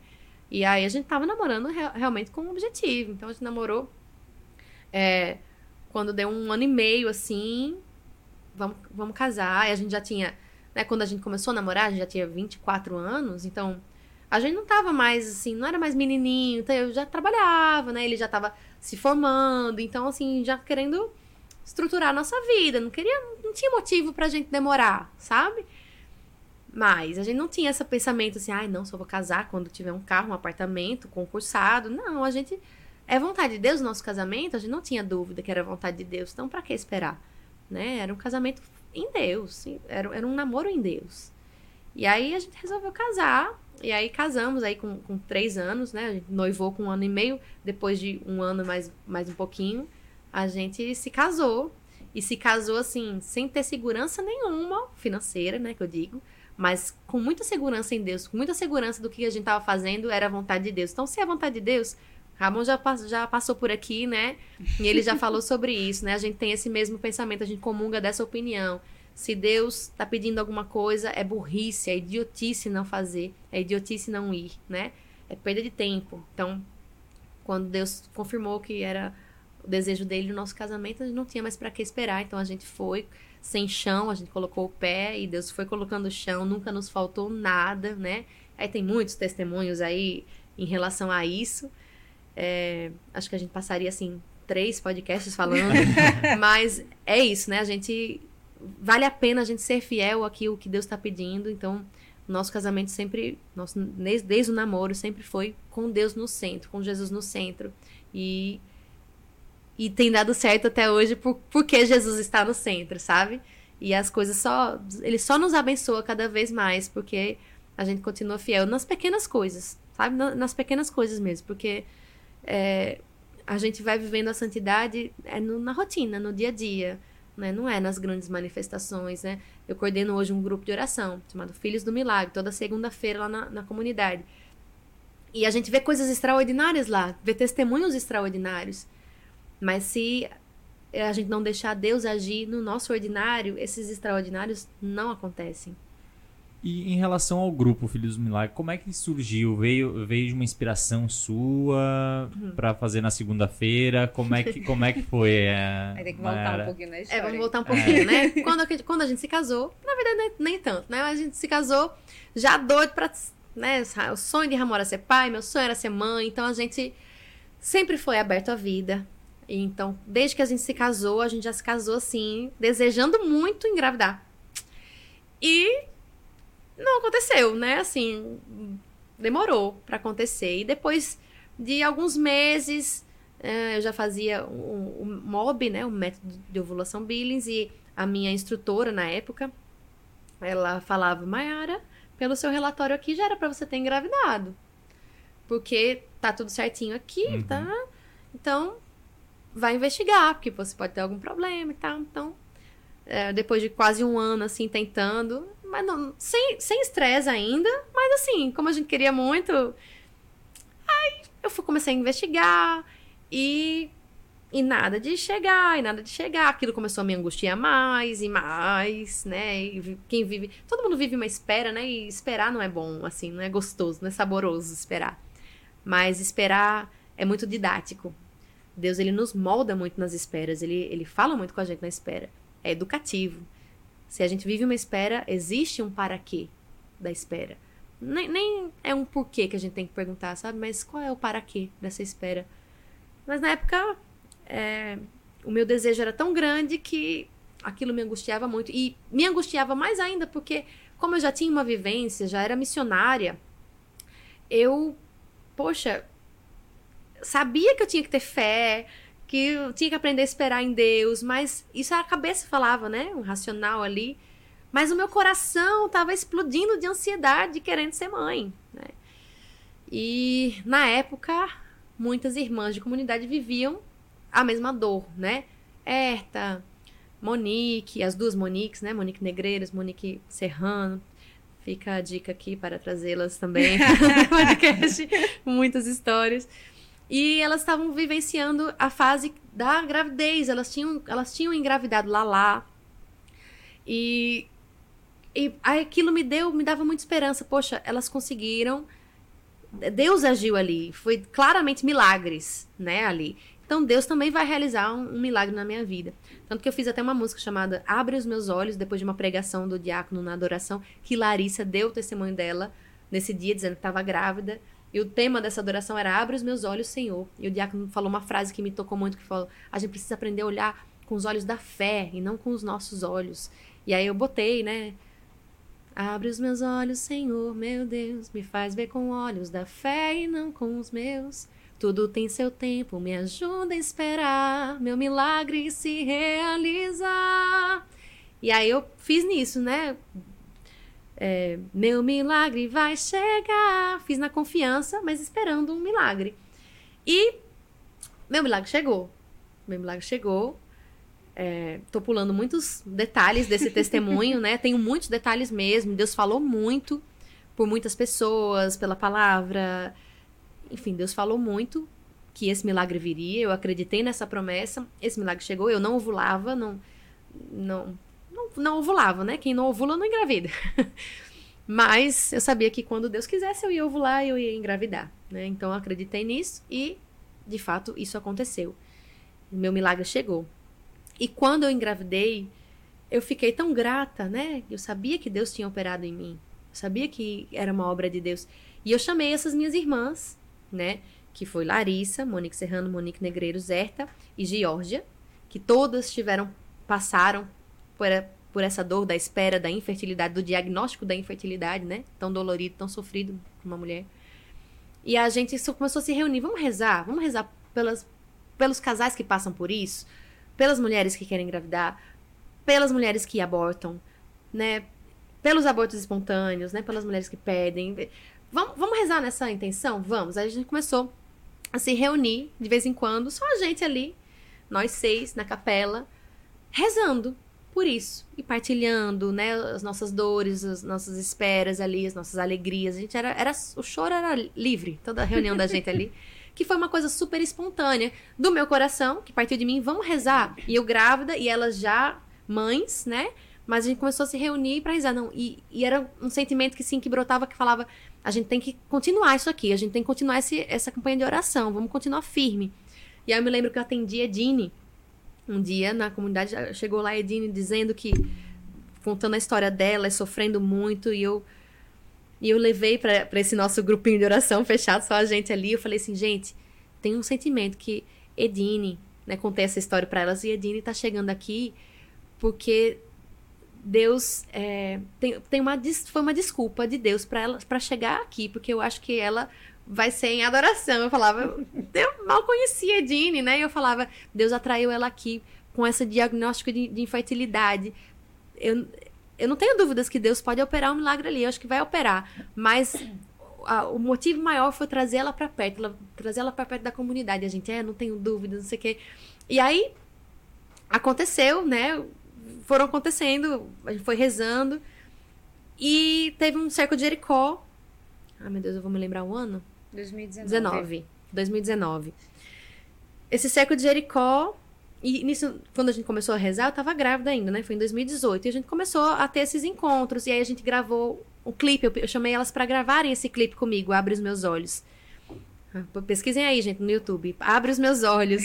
e, e a gente gravou com os nossos milagrinhos, né? Hoje todas são mães de mais de um filho. Mas na época tinha, cada um tinha o seu primeiro, né? Milagre ali. A gente gravou um clipe com as crianças. E foi muito especial isso. E a gente começou a se reunir para rezar antes de gravar o clipe. Aí a gente foi gravar o clipe tal. Aí Samuel nasceu. Aí chegou 2019, teve esse cerco de Jericó. E aí eu falei, Diácono, eu posso divulgar aqui no, no, na quinta-feira à tarde eu vou fazer um clamor pelos, pelos casais que querem engravidar? Pode, minha filha, pode. Porque eu ia fazer com as meninas. Vamos rezar? Junto um, um, tempinho assim, juntas lá no, no, na adoração, né? No cerco de Jericó. Vamos, que dia você pode? Ah, quinta-feira tarde. Pronto, marcado. Quinta-feira tarde a gente vai rezar junto. Aí eu peguei e divulguei isso no Instagram, assim, ó. Se você conhece alguém que, que, que quer engravidar, coloca aqui o nome que, eu, que a gente vai rezar, a gente vai apresentar nome por nome lá, o do Senhor, que se quiser vir rezar com a gente também, venham. Duas horas da tarde, uma quinta-feira. Gente, duas horas da tarde, uma quinta-feira. Meio da semana. Meio da semana, não era época de férias, nada disso, sabe? E aí, quando eu cheguei na comunidade, tava lotado, sabe? E, e eu, eu, eu via o pessoal da acolhida, assim, trazendo mais cadeira e trazendo mais cadeira. E eu olhei aquilo e falei assim, meu Deus, o que é isso, sabe? E a gente já emocionado antes de começar o, o, clamor lá. E a gente rezou o texto, e entre um, texto, um, um, um mistério e outro tinha um testemunho. E eu me lembro nesse dia, lá, lá anunciou que estava grávida de novo. de, né, João, que ela que tá no céu, né? Ela perdeu essa, essa gestação, mas, ela, mas foi anunciado lá, né? E, e, enfim, foi um dia, assim, muito emocionante. Muito emocionante mesmo. E, e muito cheio de unção ali. E o diácono estava atendendo na salinha dele ali na, na, na, Casa da Misericórdia. De repente o diácono saiu da sala dele, saiu assim disparado, pegou o microfone da minha mão e fez: Está inaugurado o grupo de oração Filhos do Milagre, você vai coordenar. Caramba! Foi assim. Aí. E todo mundo, é! Tal, eu. Ah, que legal, vamos! E aí o pessoal, depois disso, começou: quando vai ser esse grupo? Quando vai ser esse grupo? E... Não sei, gente, calma, vamos ver. Aí é, a gente foi para São Paulo junto para gravar o CD de Joãozinho. Fui fazer uma participação lá e fui gravar Socorro do Céu. E aí nessa viagem falou: ó, a minha inspiração é que tenha sempre a unção do, do, com óleo de São Rafael é isso, a inspiração que você faça toda segunda-feira a unção com óleo de São Rafael. Pronto, foi essa a inspiração, né, que a, o comando lá. E a gente começou. E aí o grupo começou lá em 2019, em agosto de, de 2019. E a princípio era esse o intuito, assim, né, rezar né, nesse começou aí clamando por casais inférteis, né, nessa nessa perspectiva assim, pelas famílias, né? Mas aí, depois de um tempo, a gente, a gente percebeu, né, o que o propósito maior ali daquele grupo não era a gente rezar pela fertilidade do, do corpo, do útero, mas pela fertilidade do coração. Porque os milagres só aconteciam, de fato, depois que um, de um coração é, pronto para receber né, aquela semente, né, para dar frutos. Então, a, a gente precisava preparar esse terreno para ser um terreno fértil, para a vontade de Deus acontecer, seja ela qual for. Porque vai ter gente que vai ser a vontade de Deus realizar um milagre ali, um filho chegar. Vai ter gente que não vai ser essa a vontade de Deus. E a gente precisa estar tá pronto para receber a vontade de Deus e frutificar dentro da vontade de Deus, seja ela qual for. Então a gente foi percebendo que a função né, do grupo de oração Filhos do Milagre é tornar fértil o nosso coração. E, e isso envolve conversão, isso envolve exortação, consolo. A gente clama por milagres. A gente nunca vai deixar de clamar por milagres, porque nós fomos levantados para clamar por milagres. Mas é, antes de clamar o milagre de Deus, a gente vai para buscar o Deus de milagres.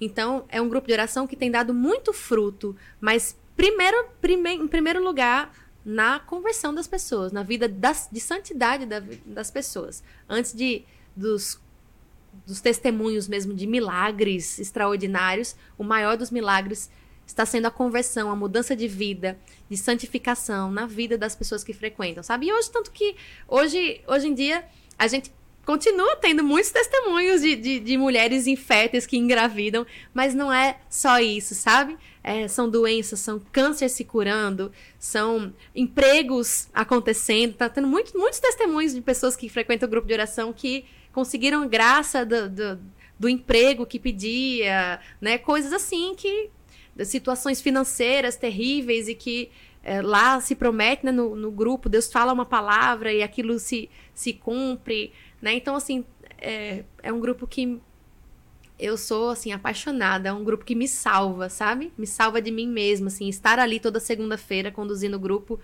é um presente, assim, incrível de Deus. E que Deus me deu esse presente, né? Deu esse presente para a comunidade é, depois de uma espera que eu vivi. Veja, o, o meu para quê.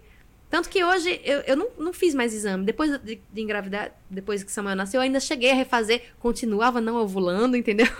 então, assim, eu sei que Deus, quando Ele quiser me dar um filho, Ele vai me dar na hora, que, na hora certa. Tanto que me deu Dudinha, depois eu já tenho esses dois meus dois milagrinhos. E não me considero mais infértil, acho que eu não tenho mais nada. Mas eu precisava viver isso porque teve um para quê. E na minha história, né, e teve outros, mas o principal para quê da minha espera, né, tá chegar em Samuel, foi o grupo de oração Filhos do Milagre, não tenho dúvidas disso, sabe? Deus queria a existência desse grupo. E para ele existir, eu precisava viver essa dor, para eu me juntar em oração, em gratidão também, para rezar com as minhas irmãs que passaram por isso também, e para o grupo de oração acontecer e existir hoje da forma que acontece. Uma das coisas que eu mais lembro do testemunho de Edine que você falou é justamente isso, que ela fala, né, que você disse para ela assim, Edine, é que Edine não podia engravidar, né, e você falou para ela assim, Edine, é, é, você acha que é difícil para Deus fazer você gerar? Tipo, Deus é Deus, ele engravidou Nossa Senhora, poder do uhum. Espírito Santo. Ele é Deus. Mas o quão difícil é você curar o seu coração? É, eu disse exatamente isso. Falei, para Deus colocar um filho na sua barriga é fácil, mas difícil é converter o seu coração. E é isso, isso é difícil mesmo, sabe, Yane? Porque depende do nosso sim, depende da nossa disponibilidade, da nossa vontade, do, da nossa parte também, do nosso primeiro passo, sabe? É, a gente precisa dar a brecha para Deus agir na nossa vida e ser fiel e obediente ao que Ele está pedindo. A palavra de Deus ela é lâmpada para os nossos pés, então ela vai iluminando passo por passo, sabe? Mas é necessário caminhar, porque se a gente está parado, a gente não está vivendo a graça dele, sabe? Então, mais difícil, porque ele não, não nos invade, né? Ele não nos invade. Então, ele, ele respeita nosso livre-arbítrio. Então, o mais difícil é a gente realmente querer converter o nosso coração, querer mudar a nossa vida, querer fazer essa violência contra nós mesmos, né, contra a nossa vontade. Isso é o mais difícil. O milagre, o milagre para Deus é fácil. Caramba. É. Eu quero é. falar agora. Fale. Estamos aqui, né? Paramentados Isso, de Benedictus. Benedictus vocês vieram fazer a propaganda hoje. Exatamente. Mas é claro, até porque está imperdível. Ah, está mesmo. E uma das personagens principais do musical desse ano, Benedictus, a melhor parte, é Mayara Gonçalves, que vai interpretar Marta em algumas sessões. Sim. E aí, minha irmã, como está sendo essa preparação para o Benedictus? Olha, eu, sempre me envolvi muito né, nos, nos Benedictus especialmente na parte musical, fazendo os arranjos de voz e tal, né? Fui personagens também, mas fui personagens mais simples. E esse ano o Joãozinho falou: você vai ser Marta. Aí eu falei. Me deu um frio assim na barriga. Eu, que massa, né? nunca vivi essa experiência. Vamos viver essa experiência de ser. De atuar como, como protagonista, né? como protagonista, porque eu sei que é uma árdua missão, né? Você tem muito texto para decorar, você tem que estar tá em todos os ensaios, não tem boquinha, é, é, é, muita coisa, né? É muito ensaio e é muito tempo que se gasta ali, né, nessa atividade. Então, gelei um pouquinho e fiquei, a princípio, muito ansiosa, muito angustiada, pensando se eu daria conta, né? Não nervosa por atuar, assim, não, não era isso, sabe? Mas será que eu vou dar conta de, de continuar? Porque, veja, já teve quatro edições do Benedictus. E nenhuma delas eu estava tão ocupada como estou hoje na minha vida. né? Em nenhuma delas eu estava trabalhando tanto como eu estou hoje. Então, como, será que eu vou conseguir conciliar meu trabalho com dois filhos? Porque nas outras edições eu também não tinha dois filhos, né? Então, será que eu vou conseguir dar conta de tudo isso, né? E você, Marta, logo Marta, que, que é aquela que tá preocupada demais com as coisas, com as tarefas, e fiquei angustiada com isso. E aí a gente fez uma reunião logo no início, assim, no primeiro mês de que a gente começou a ensaiar, assim, só, só a equipe do teatro. Fez com. que são duas. São dois personagens, né? Dois atores que vão fazer é, Lázaro, Marta e Maria, né? Os, os três irmãos é, a gente se reveza. E a gente chamou essa equipe, os três irmãos, né, os seis atores, com Agostinho, que, é, que interpreta Jesus, com a intercessão. A gente teve um momento com a intercessão pra gente partilhar e rezar junto. E, e eu percebi que tava todo mundo na mesma vibe, assim, ah, será que eu vou dar conta? Será que eu vou conseguir? Sabe, tempo para tudo isso, meu Deus! E tava todo mundo, todo mundo assim meio desesperado, angustiado, meu Deus, será que vai dar certo isso? E eu me lembro que a gente rezou e nesse dia todo mundo saiu mais em paz, sabe? A gente a gente chegou com essa dúvida, será que eu vou dar conta? E saiu com certeza de que tudo ia dar certo, porque não era a gente, né? Nós fomos escolhidos por Deus para uma missão. Então, a gente tinha que confiar na graça de Deus agindo ali em nós. E a gente percebeu que essa ansiedade, esse nervosismo, era vaidade de não conseguir, de, de dar errado, mas a gente estava olhando a nossa humanidade falha. E a gente tem que pensar na graça de Deus. Eu sempre digo isso: você vai pregar, tá nervoso? Não, fique nervoso, não. Confie na graça de Deus que é maior que você. Você vai fazer a sua parte de se, de se planejar, de estudar, de se preparar, de ensaiar. Mas ali na hora, você tem que confiar que é o Espírito Santo que vai estar tá agindo em você e ele vai fazer a obra. Você vai estar tá ali disponível com tudo que você se preparou, mas com a graça dele. A graça não é nossa. A graça vem do alto e a gente precisa confiar mais nessa graça do que nas nossas habilidades, nas nossas capacidades. Porque nós não somos capazes de nada, vamos combinar. Vamos combinar que a gente não é capaz de nada. Deus é que nos capacita. Então a gente tem que confiar na, nessa graça, né? Então a gente ficou a partir daí mais tranquilo. E eu tô muito feliz, né, com essa oportunidade. O Benedictus ele tem transformado muito. Ele sempre nos transforma, né? Então ele tem me transformado muito. Marta, interpretar ali Marta tem sido um grande desafio, mas um desafio que tem me transformado, tem transformado a Maiara, né? E eu sou muito grata por essa experiência, por viver essa experiência com as pessoas que eu estou vivendo essa experiência, sabe?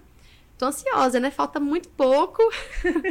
ainda tô assim, ai meu Deus, ainda tem texto para decorar, mas vai dar certo, porque a graça de Deus é gigante. eu sou pequena, mas a graça de Deus é grande. E que dias serão, Benedict... serão as, as sessões do Benedictus? Dias 21 e 22 de julho. Dias 21 às 16h30 e às 19 9, É 19 a 19h30. 19. 19, 19 horas. 16 E h 30 e 19 horas. E no dia 22 também, 16h30 e 19 horas.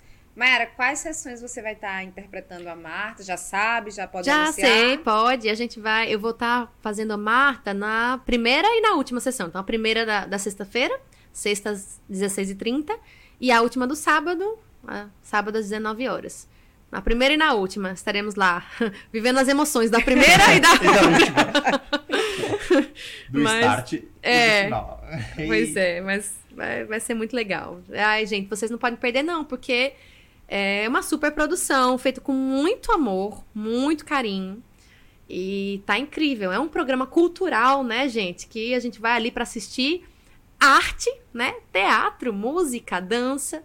Mas você sai ali com o coração evangelizado, com o coração cheio de Deus. Então, é um, é um programa muito interessante aí para se fazer no dia 21 e 22 de julho. E para você adquirir o seu ingresso, tá? Na descrição aqui tem o link, eu não vou esquecer, tá?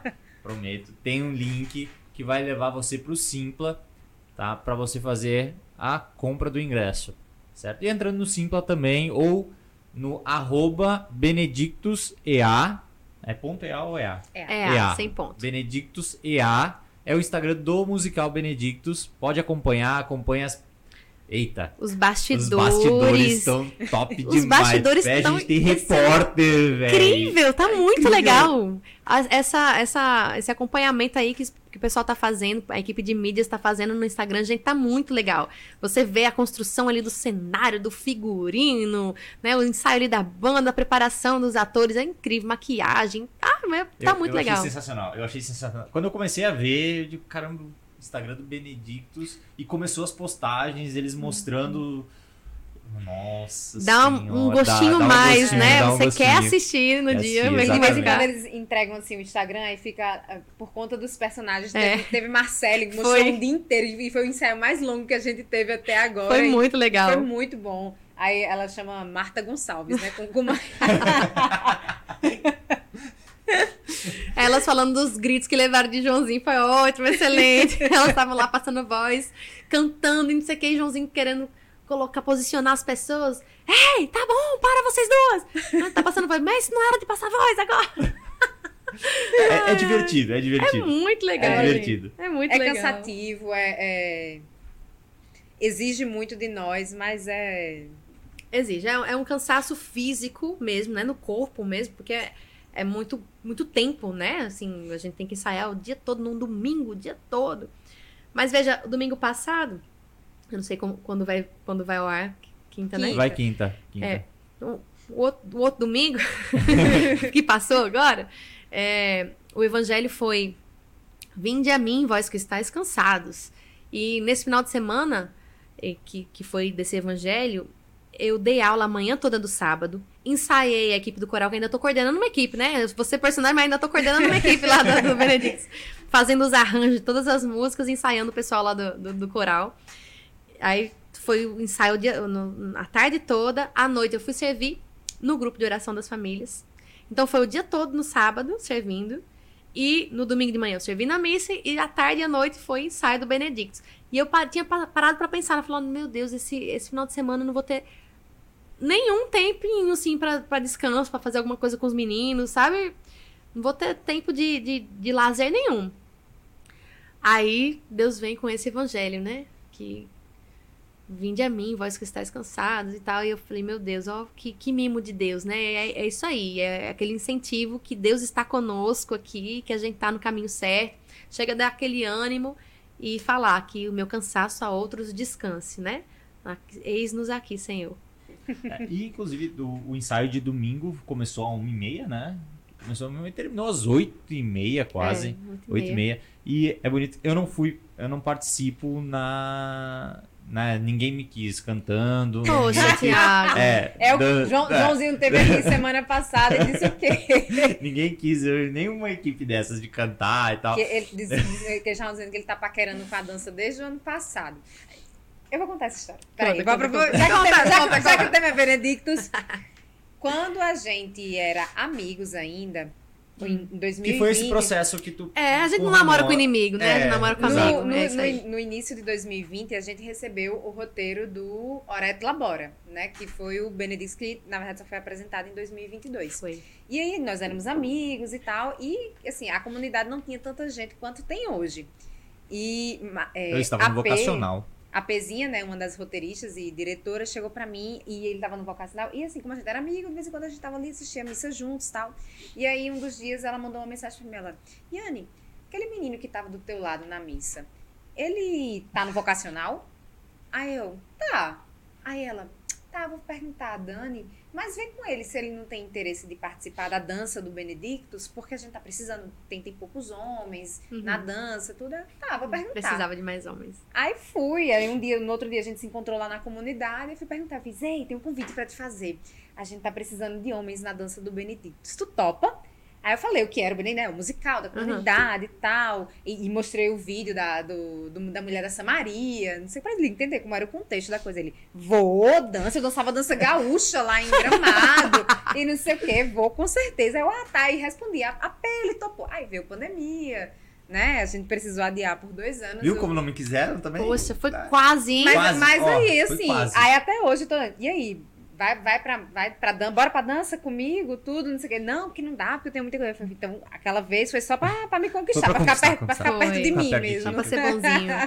Não, mas, assim, dá, dá, dá vontade de, de participar. Mas como a gente, eu fico na parte da, da organização, junto na captação, eventos ali, acaba a gente tomando muito tempo também Uhum. e a gente não consegue se dedicar.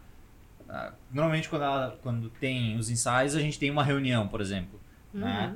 Então acaba. Eu até fiz Todo um. mundo servindo, todo mundo é, todo trabalhando. mundo servindo. Todo é mundo lindo servindo. isso.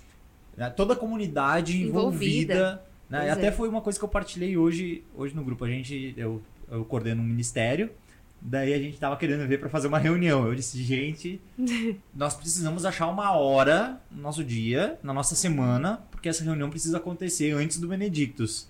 Precisa, não tem, não tem jeito, tem que acontecer. Eu digo, caramba, eu olho a agenda assim, eu digo, meu Deus do céu. Vai ser meia-noite. É, O que, é que vocês estão fazendo? Eu, eu que digo que vocês estão fazendo meia-noite às seis da manhã? Meia-noite às seis da manhã, porque. é Mas é bom, é gratificante. É. E quando a gente vê o espetáculo que a gente teve o Hora et Labora, né, que foi um que eu participei em eventos, eu disse, caramba, velho, que coisa linda. É, As pessoas se demais. dedicando, Gente, as- foi lindo demais. é, lindo são- demais. a nossa comunidade, eu, eu chuto assim, uns 200 membros servindo no Benedictus. É, ou né? mais. Ou mais. Uhum. Eu, acho que, eu acho que dá até mais, Uhum. né? Então vamos botar 250, né? Só para uma dimensão de pessoas, 250 pessoas servindo no Benedictus, com pessoas coordenando e as peças é um quebra-cabeça É, o Benedictus ele começa como um quebra-cabeça todo desmontado. É. E ele vai se montando. Cada equipe começa Cada equipe separada, daqui a pouco tá separado, todo mundo E junto. daqui a pouco tá todo mundo junto no ensaio geral. no, no domingo, tu olha assim e diz: caramba, Com cenário, com figurino, cenário, figurino, as coisas maquiagem. tudo acontecendo. E as pessoas se doando. E dando certo. Todo mundo na mesma vibe ali, né? No mesmo caminho, É, no mesmo caminho, olhar. mesmo olhar. Exatamente. É, é lindo, é lindo de se ver e E a louvado seja Deus. fraternidade, né, que, que acontece num, num momento como esse, porque, por exemplo, eu estive no Ministério de Música. Então eu, eu tenho ali aquelas 10 pessoas, menos até, que servem comigo sempre, né? E eu tenho muita a pro- né, proximidade com essas pessoas, porque a gente tá sempre junto ali. Mas eu não tenho proximidade com pessoas que de outros ministérios que eu estou tendo agora no Benedictus por essa oportunidade. Por exemplo, a Aline. A Aline que tá fazendo é, agora Maria comigo, né? Ela, ela é minha dupla da, da, da, da sessão, né? minha dupla de sessões. Então eu faço Marta, ela faz a minha irmã Maria. É, eu não tenho convivência com ela, fraterna na comunidade. É, normalmente, assim, não tem oportunidade, né? A gente é amiga, é irmã de comunidade, se ama muito, mas a, a relação que a gente tá tendo hoje com a proximidade, com estar todo dia junto ali, ensaiando e tal, tá sendo incrível, sabe? Essa experiência. E a gente tá é, descobrindo, né, a- nossas relações fraternas com outras pessoas, criando laços mais fortes com, com a nossa família em adoração de, de outras per- perspectivas, né, também. É muito legal isso no Benedictus. É uma vida comunitária Uma vida também, comunitária. né? Nessa preparação do Benedito. E nós estamos chegando no fim, né? Estamos Ah. caminhando Ah. pro fim. Estamos, infelizmente, estamos caminhando pro fim. E vamos deixar o microfone aberto para Maiara, para ela falar algo, né? Para quem tá nos ouvindo, quem tá nos assistindo. Maiara, o microfone é teu. Fique à vontade. Ah, então. Que alegria, né? Tá aqui. Que alegria falar de Deus, né? O adorador anuncia, como a gente disse. E se eu posso deixar uma mensagem, né? Que, que a minha vida fale, que a vida das pessoas que passam por aqui fala sempre. A gente sempre pode tirar uma lição de que é vale a pena fazer a vontade de Deus. O Salmo 15, no versículo 2, ele diz assim: Fora de vós não há felicidade para mim. Eu gosto muito dessa palavra porque eu me baseio muito nela. Fora de Deus, longe da vontade de Deus, eu não sou feliz. Olha que coisa forte. Todo mundo quer ser feliz na vida. Então, se você quer ser feliz, você precisa. É uma condição estar na vontade de Deus. Então, é burrice não querer o que Deus quer, sabe? É idiotice fugir. Ai, eu- tenho medo do que Deus quer. Às vezes eu falo, as pessoas falam isso às vezes para mim eu escuto. Eu tenho medo de perguntar o que Deus quer, porque eu tenho medo do que ele vai responder. Dá vontade de dar um, um tabefe assim na, na cabeça, puxar a orelha e falar: Oh, meu filho, tu sabe quem é Deus na tua vida? Tu entendeu quem é Deus na tua vida? Deus te ama, criatura. Deus quer o melhor para você. Deus quer te ver feliz. Deus quer o céu para tua vida. Não fuja desse céu, não. Não fuja da vontade de Deus. Não, não vale a pena. Então, vale a pena ser obediente, ser fiel, lutar contra a nossa vontade, contra a nossa carne, contra os nossos sonhos que não estejam em sintonia com os sonhos de Deus, né? Faça essa oração, né? Se você tiver coragem, ousadia, como o nosso baluarte, né? São João Batista. Faça essa oração, Senhor. Quebra os meus planos que não estejam em sintonia com os teus. Derruba, destrói os meus sonhos que não sejam os seus sonhos para a minha vida, para os meus. E, e confia, né? Confia na vontade dele. Deus cumpre as promessas dele. Nenhuma promessa de Deus fica sem resposta, fica sem se cumprir. Então vale a pena. Eu, eu hoje tô aqui, eu me considero um milagre, sabe? Eu- olhando a minha vida, a minha história, da onde eu vim, tudo que eu vivi, para eu chegar aqui hoje e estar aqui, ser uma consagrada permanente, casada, com um casamento lindo, com filhos lindos, né? Vivendo essa vocação, com uma família linda em adoração. Eu sou feliz. Eu sou feliz. E eu sei que eu tô na vontade de Deus, sabe? Eu, eu posso não ter tudo aquilo que eu poderia ter se eu tivesse escolhido outros caminhos, né?